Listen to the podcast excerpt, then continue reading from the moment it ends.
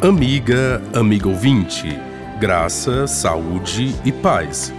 Hoje o Salmo 23 ajuda-nos a reconhecer que o Senhor é o nosso pastor e estará conosco também quando teremos que passar por vales obscuros. Estamos na quinta semana da Quaresma, que nos prepara às celebrações da Semana Santa. A palavra de Jesus no Evangelho de João, capítulo 8, versículos de 12 a 20, encontramos os conflitos que estão se agravando.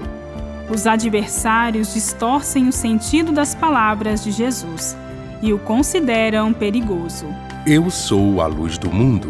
Quem me segue não caminha nas trevas, mas terá a luz da vida. Os fariseus disseram: O teu testemunho não é verdadeiro, porque dás testemunho de ti mesmo. Jesus respondeu: O meu testemunho é verdadeiro, porque eu sei de onde eu venho e para onde eu vou. Vós julgais segundo a carne. Eu não julgo ninguém.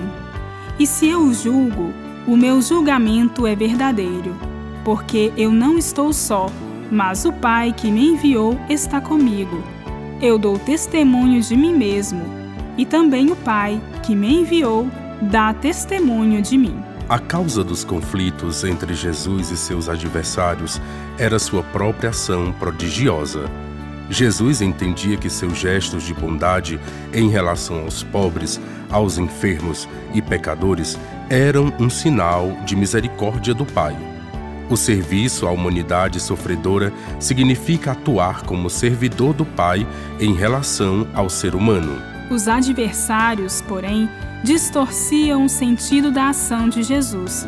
Suspeitavam que ele quisesse ser um competidor de Deus. Como seus adversários se julgassem fidelíssimos a Deus e para defender Deus, entendiam que era necessário eliminar Jesus. Empenhavam-se continuamente para concretizar esse projeto maligno. Julgavam Jesus segundo sua própria mentalidade e cultura, e não segundo o Espírito de Deus. Jesus aceitou livremente a morte causada pela lei. Eu quero misericórdia e não sacrifício, dizia, porque não vim chamar os justos, mas os pecadores. Jesus mostrava o grande dom da misericórdia do Pai, que o enviou a oferecer o perdão e a salvação aos pecadores. A Quaresma é o tempo da misericórdia e do perdão. O Papa Francisco convida-nos a aproximar-nos do sacramento da reconciliação a fim de alcançar misericórdia e encontrar graça. Que não nos cansemos de pedir perdão e sentir a mão do Pai, que sempre nos acolhe, abraça e perdoa. Bíblia, Deus com a gente. Produção de Paulinas Rádio. Texto de Irmã Solange Silva. Apresentação: Frei Carlos Souza e Irmã Bárbara Santana.